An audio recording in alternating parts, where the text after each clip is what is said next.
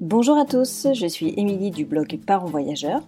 Chaque semaine, on va parler voyage en famille, mais aussi nous allons partir à la rencontre de certaines familles inspirantes. Alors installez-vous confortablement et bienvenue dans ce nouvel épisode.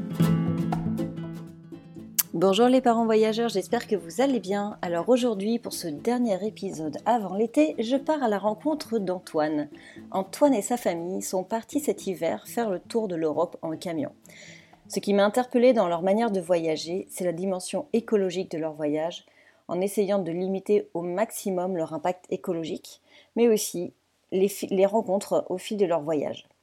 Une interview vraiment très riche avec un point de vue très intéressant autour du voyage responsable et la sobriété. J'espère que ça vous plaira. Je vous souhaite une belle écoute.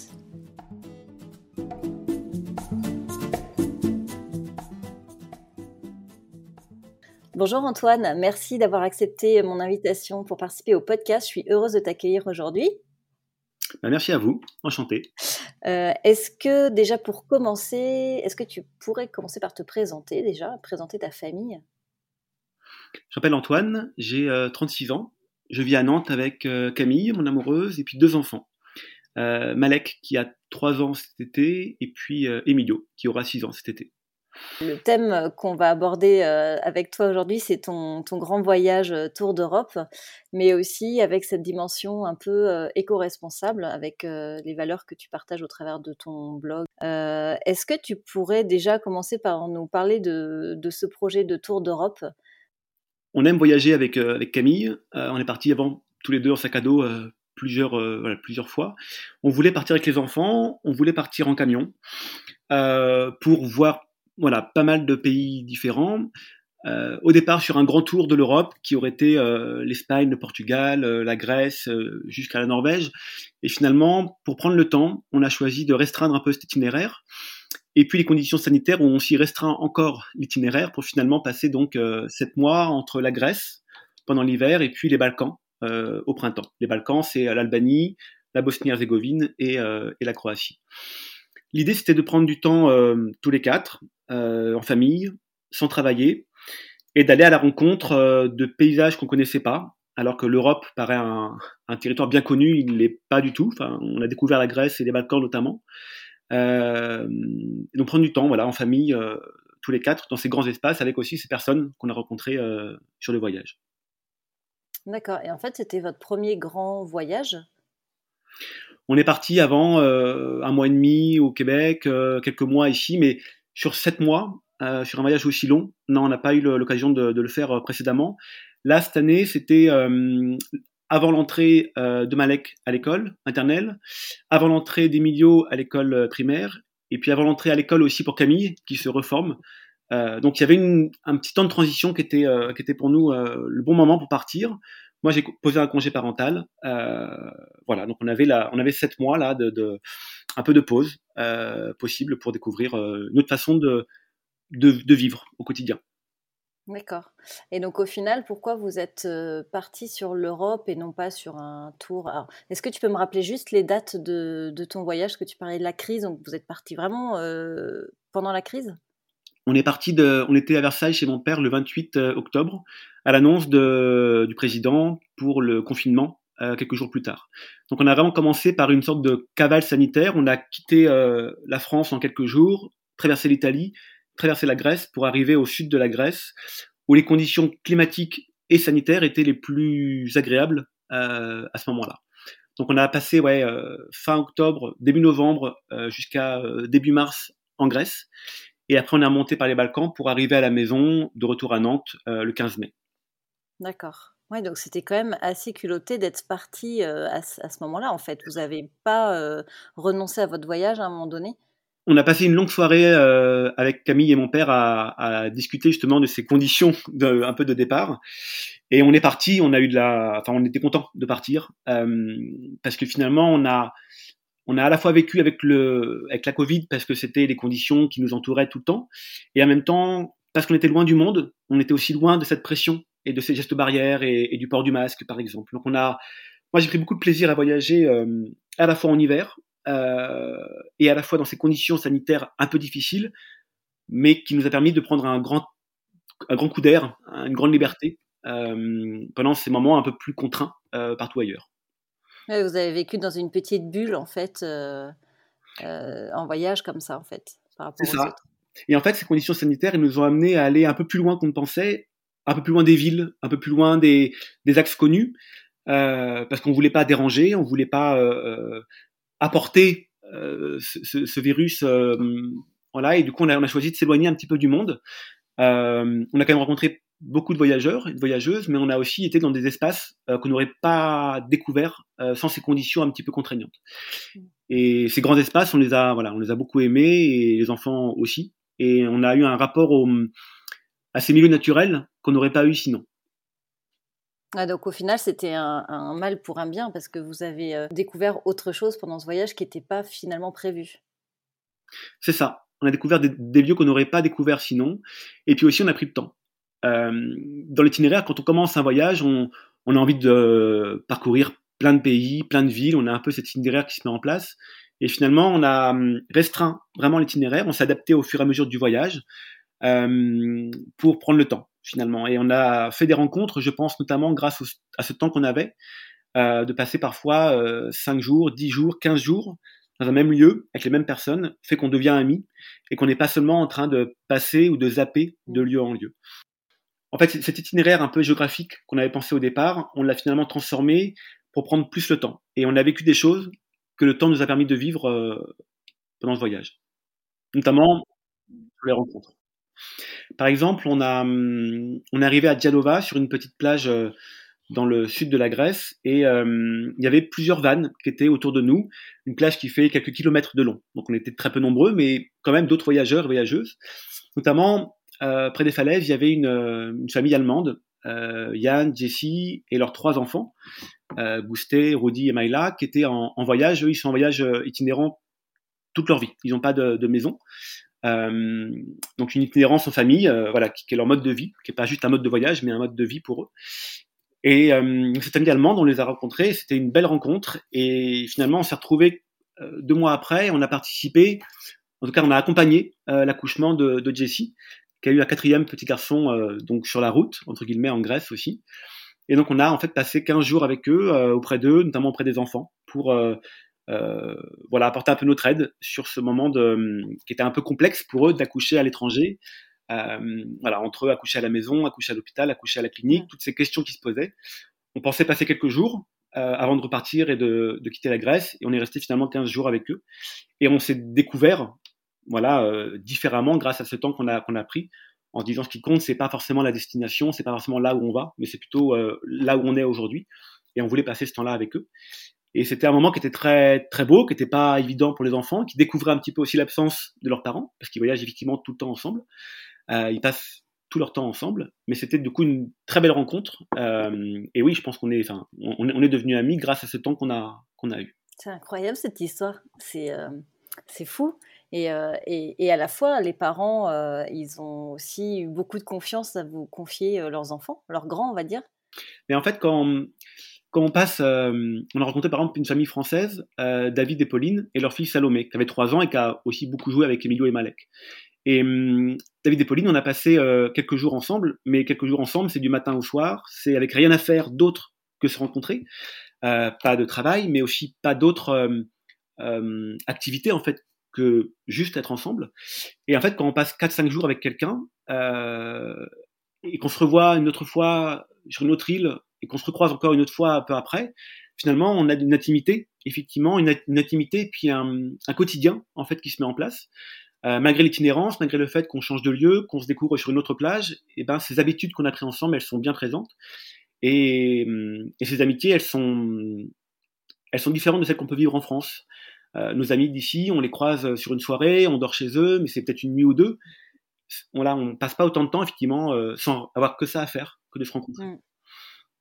Oui, c'est vrai. C'est vrai que c'est très juste hein, ce que tu dis. Mais euh, j'ai lu aussi euh, votre, votre stop euh, dans une ferme. Alors, je ne sais plus où c'était exactement, où vous aviez rencontré cette, cet agriculteur qui a eu cette vie tragique. Tu peux nous en parler un petit peu de, de ce moment-là, en fait, et de ce que tu recherches, en fait Pourquoi tu t'es retrouvé, en fait, dans cette ferme à, ce moment-là? Alors ça, c'était effectivement de retour en France. en fait, avant de rentrer en, à la maison, on a d'abord fait un petit tour de France pour rentrer tranquillement par les petites routes. On avait pris aussi cette habitude de voyager par les petites routes et pas par les grands axes, parce que finalement le territoire on le découvre euh, à la vitesse aussi de ces petites routes.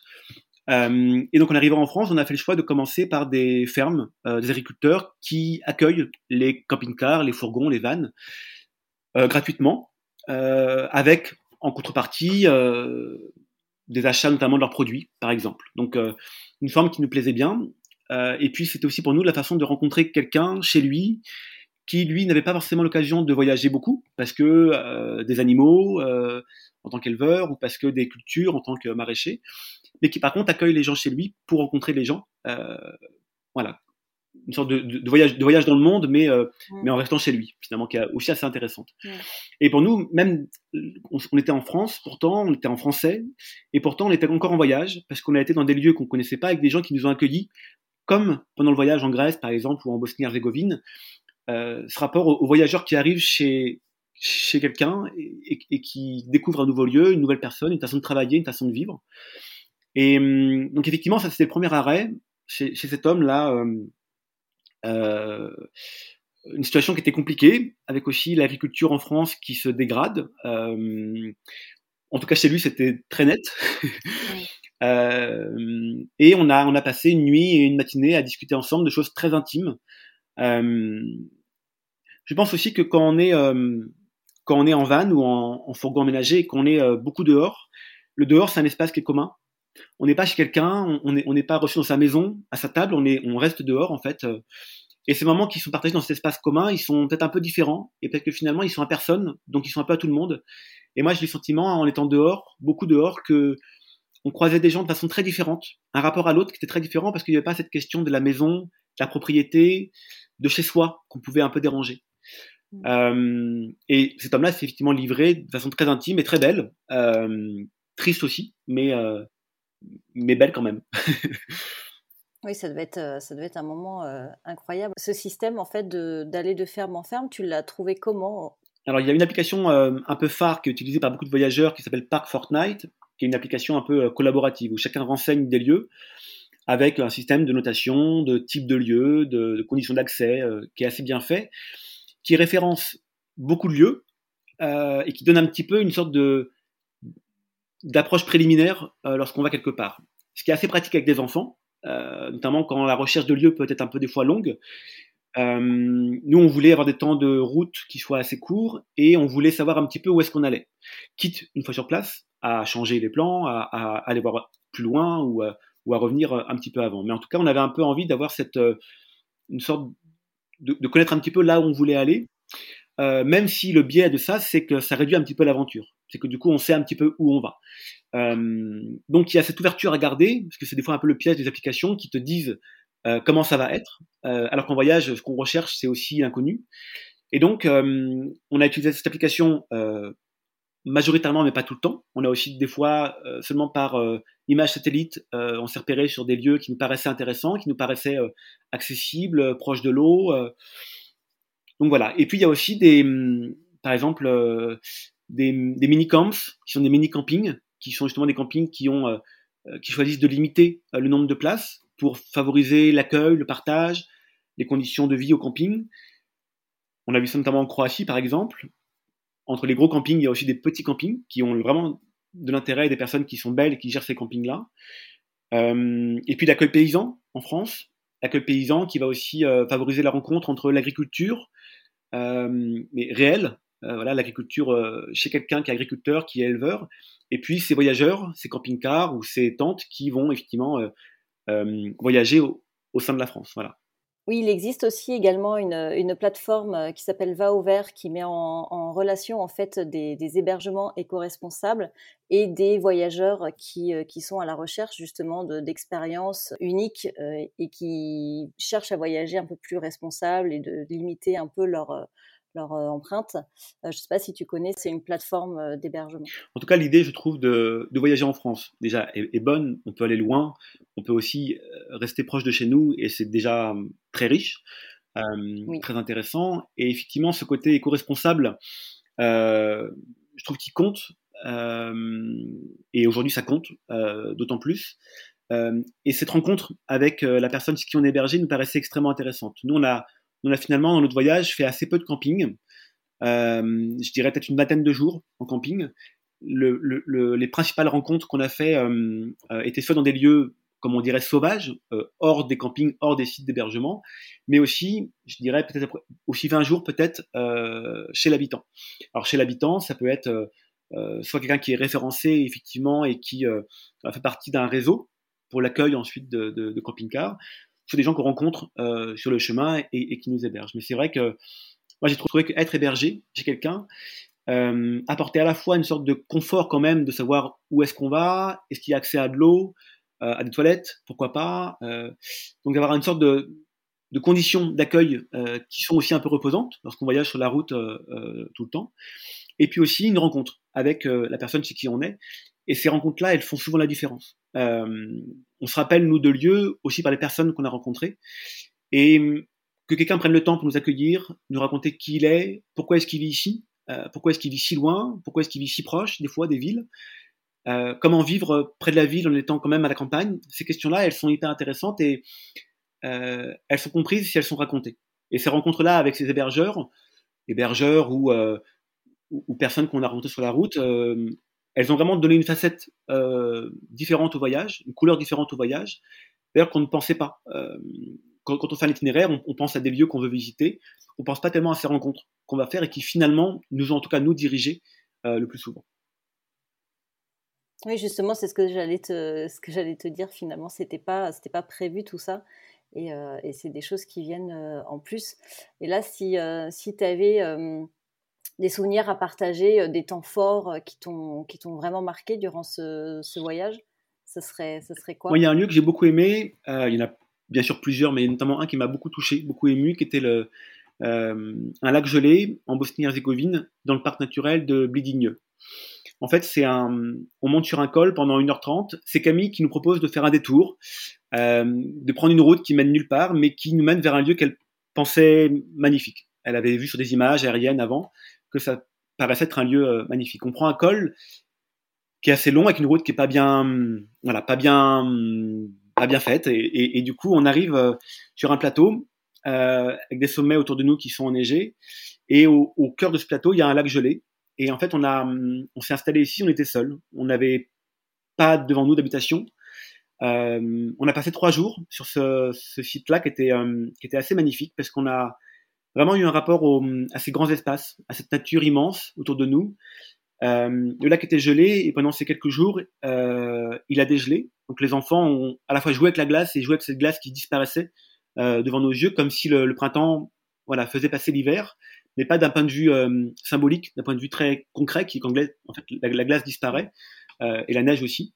Donc c'était pour nous très très palpable, très visible de, de, sentir ces éléments qui qui sont présents et qui, évoluent devant nous.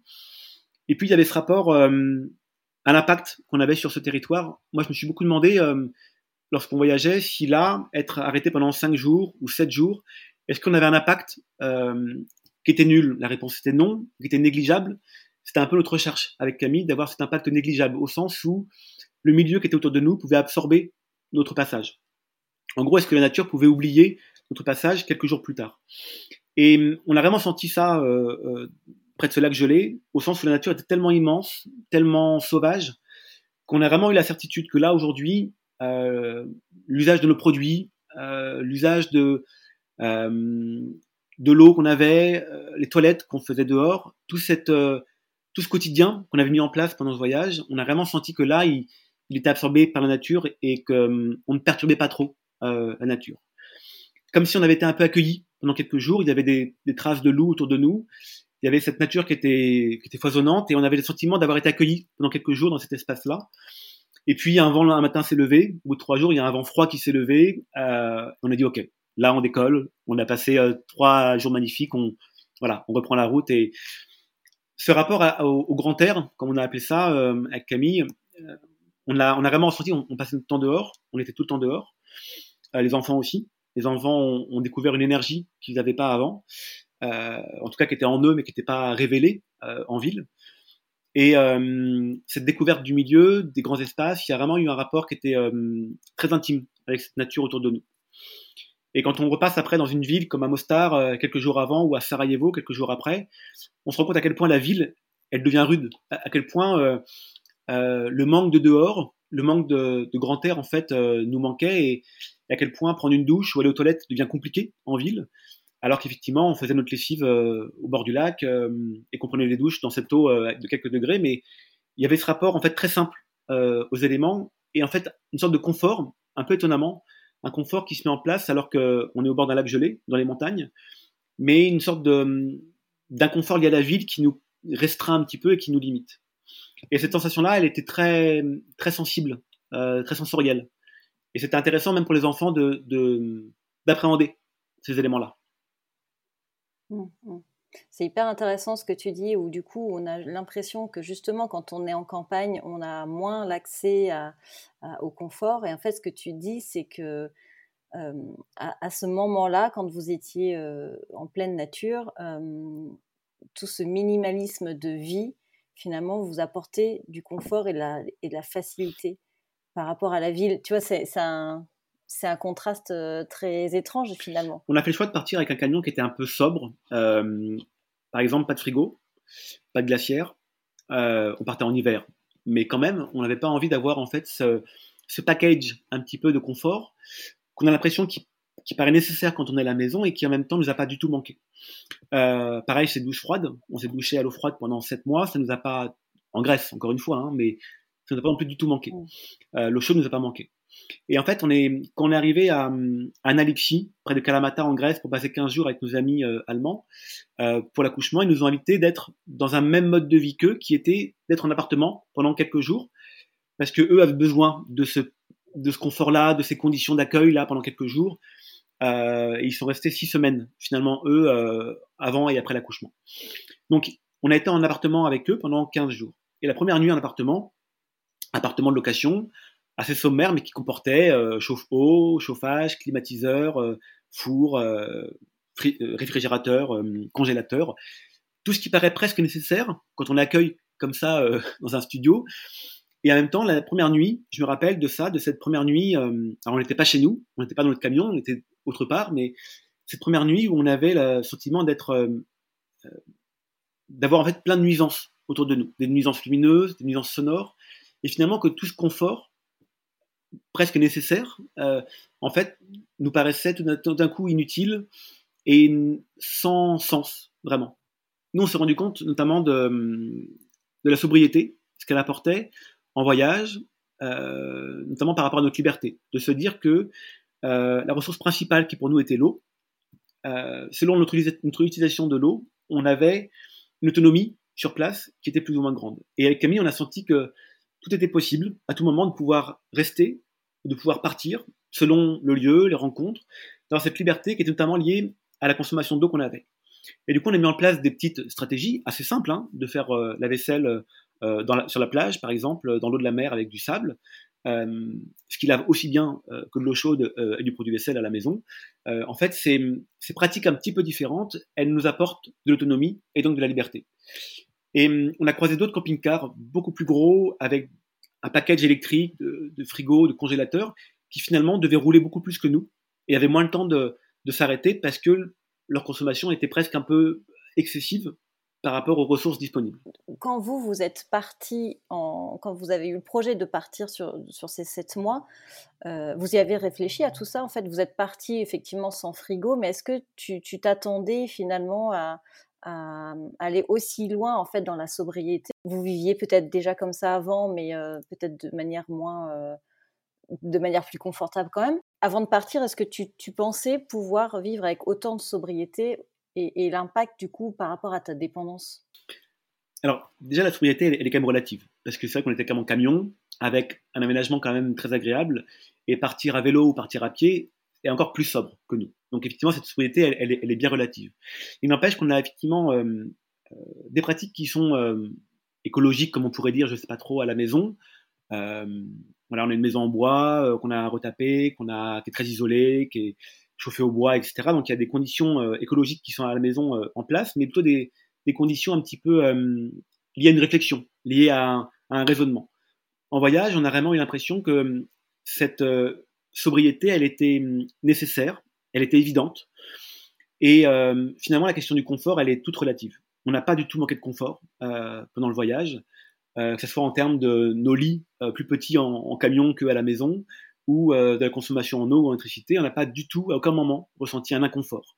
on se lave moins, on fait moins de lessive, n'empêche qu'on est, on est bien et, qu'en fait, euh, euh, des fois à la maison, on peut avoir euh, une sorte de surenchère du confort qui est, pour nous en tout cas là en voyage, n'était pas du tout nécessaire. on avait réfléchi par rapport au camion lorsqu'on a commencé à aménager le camion, qu'on a aménagé nous-mêmes en grande partie.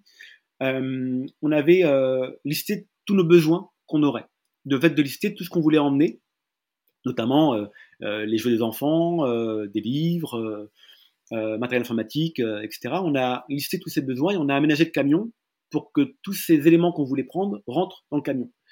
Ce qui est un peu différent d'une maison, on a un espace qu'on remplit. Là, nous, on avait des choses qu'on voulait euh, organiser et ranger dans le camion. et puis, on avait réfléchi avec Camille à une autonomie de trois jours. On voulait pouvoir être partout, tout le temps, sans avoir besoin de ni d'eau, ni de gaz, ni d'électricité pendant trois jours. On avait, calculé ça en disant que c'était le, le bon temps pour s'arrêter. Finalement, on a vu qu'on pouvait s'arrêter beaucoup plus longtemps, euh, et puis qu'en fait, il y a plein de points, euh, par exemple notamment de d'eau, qui sont accessibles. Et avec un filtre à eau, on peut facilement en fait utiliser l'eau de la rivière euh, ou l'eau d'un lac, euh, en fait, sans poser trop de questions. Euh, mais cette, cette appréhension des, ressources finies, des besoins limités, elle était très très évidente en voyage. Et là, de retour en France, on sent que ça se dilue à nouveau et que finalement euh, euh, le rapport à la température, par exemple, euh, il est beaucoup moins facile à la maison, alors que au camion, on a fait des nuits à, 10 degrés le matin. En fait, si on est bien équipé, il n'y a pas de problème, en fait. À la maison, on veut un 18 minimum. En fait, on a la température dans le camion la nuit, elle s'est dégradée au fur et à mesure, elle s'est dégradée. on s'est rendu compte qu'au début du voyage, on avait un peu une vigilance à la température de la nuit, 16 degrés, 14 degrés, 12 degrés. Et finalement, on se rend compte qu'on s'habitue très vite au froid qu'on s'équipe facilement contre le froid. Et en fait, on n'a jamais souffert euh, du froid de façon inconfortable.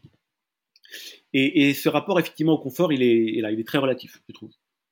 Oui, je suis d'accord par rapport au fait euh, que tu partes en vélo euh, ou un camping-car XXL. C'est clair que oui, le confort est relatif, mais c'est vrai que vous, vous avez fait le choix de partir en un camion aménagé. C'est vrai que c'est de toute façon déjà beaucoup plus sommaire que partir en, hôtel, tu vois, en, appartement, etc. Mais non, je trouve ça, je trouve ça dingue.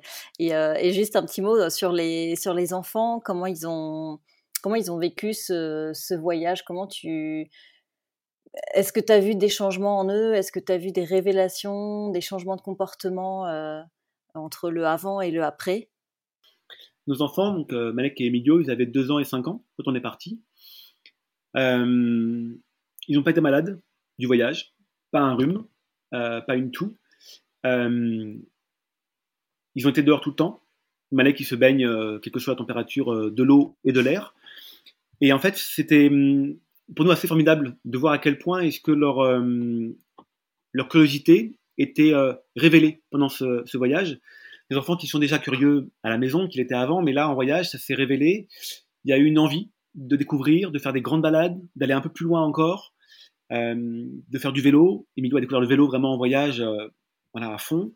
Euh, vraiment une énergie qui était, qui était avant pas si présente, ou en tout cas pas si évidente. Et, c'est vrai que euh, on était très content de passer ce moment-là ensemble, euh, d'apprendre aussi l'école, euh, voilà, avec Emilio. On a commencé par l'école en faisant une heure par jour. Euh, voilà, c'était incroyable parce que en, une heure par jour, ce que tu vois avec ton enfant, lorsque tu as un adulte et un enfant seulement, je trouvais ça incroyable de, partager ça aussi avec lui, Camille et moi qui faisions l'école euh, pendant quatre mois. Après, ça s'est arrêté, on a plus roulé, on a été plus itinérant, on a pris moins de temps pour l'école et puis il avait aussi moins envie, comme quoi tout s'atténue des fois aussi, mais en tout cas, il y avait aussi ce rapport à l'école qui était extrêmement intéressant pour nous, euh, d'avoir une approche euh, très simple des choses. Par exemple, de mesurer euh, sur une plage combien mesure un cachalot. Par exemple, 20 mètres sur une plage, ça fait quoi concrètement? Ces questions en fait très simples que lui nous posait la veille et que nous on tentait de mettre en, en école entre guillemets le, lendemain. Et puis il y a aussi un rapport à, l'autre qu'ils ont découvert. Emilio et Malek avaient appris des mots dans chacune des langues, quelques mots simples hein, bonjour, au revoir, merci, parlez-vous anglais, euh, comment je m'appelle. Et en fait, c'était une entrée pour eux aussi en relation avec l'autre. Et moi, j'ai trouvé hum, qu'ils ont pris du plaisir à aller à la rencontre de l'autre. ils nous ont aussi porté à ça. Des fois, la langue pour eux est moins compliquée que, que pour nous. Et hum, j'ai trouvé que que ce rapport à l'autre était assez magique de les voir comme ça, avec autant d'envie d'aller jouer, d'aller découvrir. Et j'ai l'impression que c'est ce qui reste aujourd'hui le plus là en rentrant à la maison, que euh, autant l'énergie peut rediminuer un petit peu face à ces murs qui nous entourent, euh, autant la envie d'être dehors euh, aussi diminue un petit peu. Par contre, c'est vrai que l'attention à l'autre, elle se retrouve assez vite, je trouve. On est parti sur un week-end là, en bord de mer, passé deux jours en camion, et tout d'un coup, les habitudes du camion se, se retrouvent. et voilà, il y a une réouverture à l'autre, une réouverture aux, espaces, et des envies qui renaissent assez vite en voyage, j'avais ces deux questions. Il y avait la trace que nous on laissait sur notre passage, que je voulais être euh, négligeable. Et puis il y avait aussi cette euh, trace qui restait en nous de ce voyage. Qu'est-ce qu'on allait retirer de, tout ça? Et à quel point on allait être à nouveau absorbé par ce quotidien euh, citadin lié au travail, lié à ces contraintes qu'on s'impose plus ou moins, à ces habitudes. Et c'est vrai que là en rentrant, je trouve qu'on a euh, garder ça en nous, et notamment les enfants, on voit que dès qu'on reprend le camion, euh, même pour deux jours, même à une heure de chez nous, ça se réouvre. Et pour ça qu'on partira voyager en France euh, tous les trois, tous les quatre c'était un petit peu. Et puis qu'on partira, je pense, voilà, plus tard pour un mois au Portugal, pour un mois en Écosse. En fait, tous ces, pays qu'on n'a pas forcément fait là, parce que le, Covid nous a contraints, entre guillemets, on aura le temps de les refaire plus tard. Et moi, j'ai vraiment le sentiment que partir quelques jours suffit pour être déjà en voyage. Oui, c'est quelque chose qui est, qui est, revenu sur ton, sur ton blog qui a attiré mon attention. Justement, j'avais prévu une question par rapport à ça, où du coup, tu parles, tu parles du retour, voilà, comme quoi tu te retrouves euh, enfermé, enfermé dans un quotidien. Euh, je trouve que ces mots sont super forts, finalement. Euh, donc, ce retour qui, j'ai l'impression, au travers de tes mots, paraissait difficile, c'est vraiment le cas ou c'est juste parce que c'était la transition de retour de voyage? Comment tu le vis aujourd'hui? Donc on est rentré il y a à peu près un mois. Non, c'est difficile au sens où on est, on a vécu un peu l'extraordinaire et que là on retrouve l'ordinaire, qui est aussi très agréable. On, se rend compte que la vie qu'on a ici, là, dans notre maison, notre quartier, avec nos amis, notre famille, elle est confortable, elle est douce, elle est très agréable. Après l'aventure, elle est loin. et pour trouver un milieu un petit peu naturel, même si naturel aujourd'hui a forcément beaucoup de sens, mais un milieu un peu sauvage, il faut prendre le vélo déjà ou prendre la voiture pour retrouver un espace à nouveau ouvert. Camille, elle a eu le sentiment en rentrant à la maison, on a, on a 10 mètres de baie vitrée dans notre maison. Et hum, pour elle, d'être dans la maison et de voir ces baies vitrées, ça la rendait triste au sens où elle n'était pas dehors. De, se rendre compte que finalement, ces grandes baies vitrées qui nous paraissent être des sources de lumière et d'extérieur, en fait, elles sont juste un, un, marqueur du fait qu'on est à l'intérieur et qu'on n'est pas encore dehors. Et hum, le grand air nous manque un petit peu, euh, l'aventure aussi, et en même temps, la vie, elle, elle, elle est, elle est, agréable. Donc c'est après de retrouver un peu du sens. Euh, et puis cette question aussi de se demander est-ce que ces contraintes qu'on nous, impose et celles qu'on se met à nous-mêmes, qui sont d'ailleurs, je pense, majoritaires, euh, c'est à quel point est-ce qu'on les a décidées, à quel point est-ce qu'on les a choisies, à quel point est-ce qu'on vit bien avec elles? Et par exemple, aller à l'école, qui nous paraît être la solution par défaut normale d'aller à l'école, bah, c'est une question qu'on peut se poser. Et on peut aller à l'école ou on peut, on peut, ne pas y aller. On peut faire aussi différemment. Euh, par rapport à ce qu'on consomme, par rapport euh, aux voisins qu'on connaît ou qu'on ne connaît pas. Euh, tout, cette, tout, ce quotidien, en fait, qui nous paraît très bien connu, finalement, il n'est pas complètement. Et hum, je pense que c'est, en tout cas, là, on prend le temps avec Camille, sans forcément chercher des réponses, mais en tout cas, on prend le temps de poser les bonnes questions, de se dire, voilà, est-ce qu'on est bien ici? Est-ce que notre rythme nous plaît? Est-ce que nos envies, elles sont fictives ou est-ce qu'elles sont bien réelles? Voilà. Donc là, il y a une fragilité du retour qui est, qui est intéressante à vivre, qui est pas forcément facile, mais qui est intéressante. Et la raison principale de notre retour, en tout cas nous en tant qu'adultes, elle est effectivement sur nos amis, nos familles, euh, les gens qu'on aime qui sont là. Euh, ce qui est bien, c'est que nos amis du voyage, qui sont là encore aussi, qui sont un peu plus loin, mais qui sont là encore aussi, euh, seront des bonnes raisons pour repartir rapidement. Mais hum, en fait, c'est tous ces choix qu'on fait, qu'on fait pas d'ailleurs, et, qu'on nous propose, là, on prend le temps de se les, de reconvoquer un petit peu ces questions-là. C'est un temps qui est, assez agréable, enfin qui est, c'est un temps qui est assez intéressant. Ça doit être perturbant quand même, non? Parce qu'en fait, se poser toutes ces questions, ça remet en cause tellement de choses. C'est, Ça fait peur, non? Non, parce que nos choix d'aujourd'hui ne sont pas forcément ceux de demain. Euh, moi, j'ai le sentiment que la vie qu'on a aujourd'hui, elle nous plaît bien, et que dans cinq ans, on fera peut-être autre chose, euh, en voyage, ou dans une autre maison, ou dans des grands espaces, ou dans un autre pays, peut-être. Moi, j'ai le sentiment qu'on, en tout cas, nous, on a la chance, avec Camille, d'avoir euh, le choix de vivre un peu ce qu'on voulait. Là, en voyage, on avait ce choix-là qui était formidable de dire que tout était possible, qu'on pouvait rester, qu'on pouvait partir, qu'on pouvait aller à la rencontre, qu'on pouvait être tous les quatre. On avait à la fois ce confort, mais pas ce confort. On avait, on avait à la fois ce temps, je crois, de, de faire les choix qui nous plaisaient. Euh, là, le temps nous contraint de retour euh, à la maison, à l'école, le travail notamment, mais aussi les rendez-vous avec les copains qui nous, qui nous occupent bien, euh, avec plaisir, hein, mais qui nous occupent bien. Et ce rapport au temps, il est, vraiment intéressant. Finalement, ce voyage, pour nous, c'était euh, un voyage itinérant, mais qui nous a vraiment confrontés à ce rapport au temps. Euh, voilà, on est sûr d'être bien à quatre, euh, d'être bien ensemble. c'est déjà intéressant d'éprouver ça. maintenant, qu'on soit ici ou qu'on soit ailleurs, on sait qu'on sera bien. D'accord. c'est très, très beau, mais c'est vrai que j'imagine que ça devait être quand même, quand même une sacrée étape. Et là, les, alors les projets pour la suite, qu'est-ce que, est-ce qu'il y a des choses qui se dessinent un petit peu, des projets court terme ou peut-être euh, long terme? Est-ce que vous prévoyez de repartir euh, sur un, une longue période ou euh, est-ce qu'il y a des choses voilà, qui se dessinent le, camion, le camion, il est dans la rue, il est prêt à partir. Mmh. On a fait le choix avec Camille d'avoir un camion toujours prêt à partir.